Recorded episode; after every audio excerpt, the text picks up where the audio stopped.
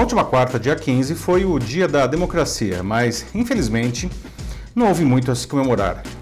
Desde o fim da ditadura, a democracia brasileira nunca esteve sob ataque tão cerrado.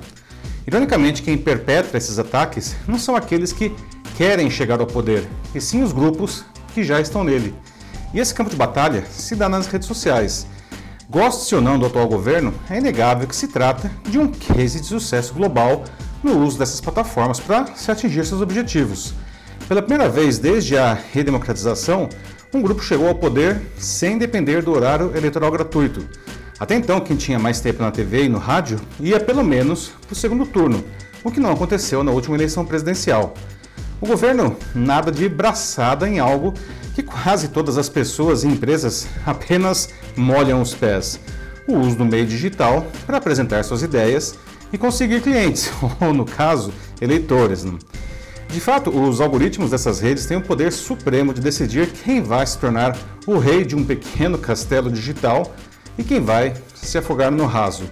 Dominá-los se tornou essencial. Mas há um outro fator normalmente negligenciado pela maioria. Pode-se usar uma grande quantidade de robôs ou as técnicas mais eficientes para se colocar os algoritmos de joelhos, mas de nada adiantarão se não se oferece algo que agrade uma massa crítica de pessoas. No final das contas, nenhum rei se mantém no trono sem súditos. Eu sou Paulo Silvestre, consultor de mídia, cultura e transformação digital, e essa é mais uma pílula de cultura digital para começarmos bem a semana, disponível em vídeo e em podcast. O atual governo executa as duas coisas muito bem, daí seu sucesso. Aprendeu desde antes da eleição como usar a seu favor algoritmos criados pelas redes sociais para vender todo tipo de quinquilharia. Assumiu sem pudor que é um produto e que, como tal, deve ser embalado seguindo os desejos dos seus consumidores. Bastava identificar uma demanda fortíssima de uma grande quantidade de pessoas. No caso, foi o repúdio ao governo anterior. Então, massacrou os algoritmos com a ideia do salvador do antipetismo, usando robôs, muito dinheiro e um uso eficiente dessas plataformas. E a partir daí, os algoritmos fizeram o trabalho sujo de impregnar as mentes da massa crítica popular suficiente para vencer a eleição.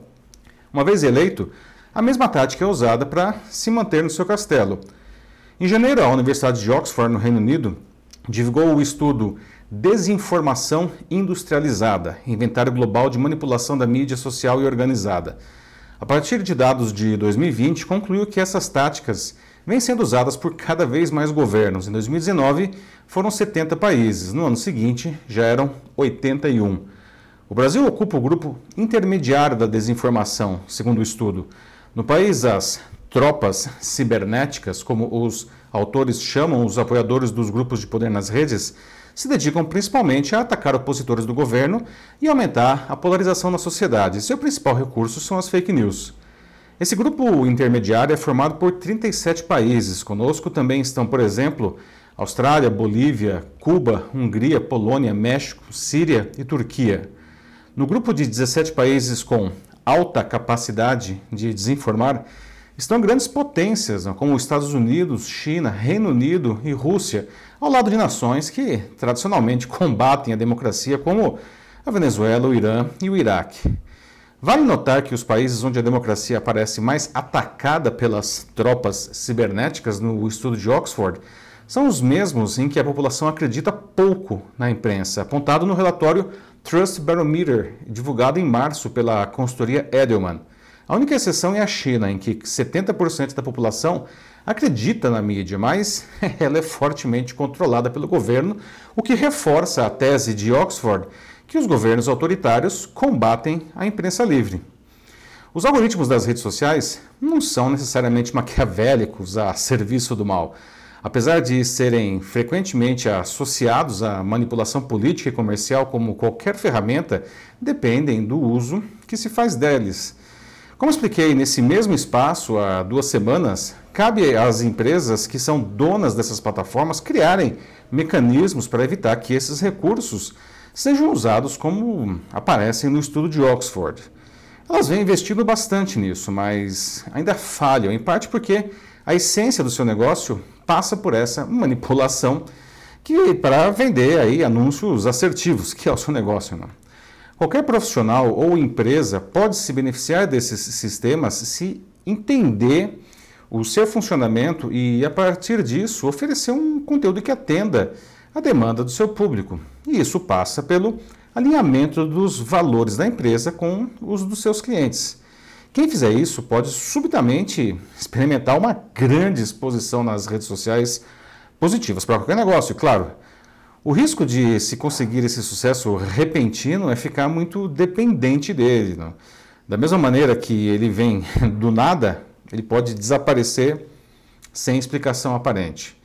E isso acontece porque as plataformas digitais estão continuamente alterando as regras do que privilegiam em seus algoritmos de relevância. Por isso, uma atuação nas redes sociais que funcione muito bem hoje pode falhar amanhã. Foi o caso de um grande grupo editorial brasileiro que viu em 2018 sua audiência desabar 70% literalmente da noite para o dia. Não? Eles tinham uma grande visitação por terem dominado o algoritmo do Google. No dia em que o buscador fez uma mudança em seus códigos, toda aquela mágica se perdeu e a empresa precisou reaprender como aparecer bem nas respostas. No final das contas, buscar uma grande exposição digital é, é mais que bem-vinda, não tornou-se necessária nesse mundo em que negócios se constroem de maneira cada vez mais digital. Mas não se pode apostar todas as fichas nesse meio. Da mesma forma que as plataformas colocam um rei no seu pequeno castelo, elas podem derrubá-lo do trono. Cada um de nós, como eleitores e como consumidores, precisamos aprender a identificar e compreender o que as redes sociais nos jogam na cara, não? Em parte, a eficiência do controle dos algoritmos sobre nós se dá por não percebermos o que acontece.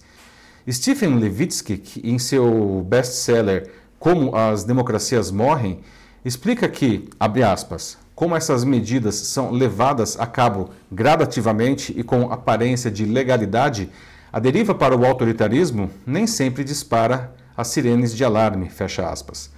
Segundo o professor de Harvard, abre aspas novamente, os cidadãos muitas vezes demoram a compreender que sua democracia está sendo desmantelada, mesmo que isso esteja acontecendo bem debaixo do seu nariz, fecha aspas. É isso que não podemos deixar acontecer. Os algoritmos nos controlam apenas se permitirmos isso. Precisamos exercitar o nosso senso crítico para não comprarmos qualquer coisa, não seja um produto, seja um político, só porque a embalagem nos agrada e porque o mundo inteiro parece dizer que aquilo é bom. Não é. E ao contrário do que parece, só uma parte das pessoas afirma aquilo. É isso aí, meus amigos. E aí, você acha que está aparecendo bem nas redes sociais, você como profissional ou a sua empresa? Você acha que não está aproveitando essas plataformas plenamente e precisa de ajuda para melhorar? Mande uma mensagem aqui para mim, será um prazer auxiliá-lo nessa tarefa. Eu sou Paulo Silvestre, consultor de mídia, cultura e transformação digital. Um fraternal abraço. Tchau.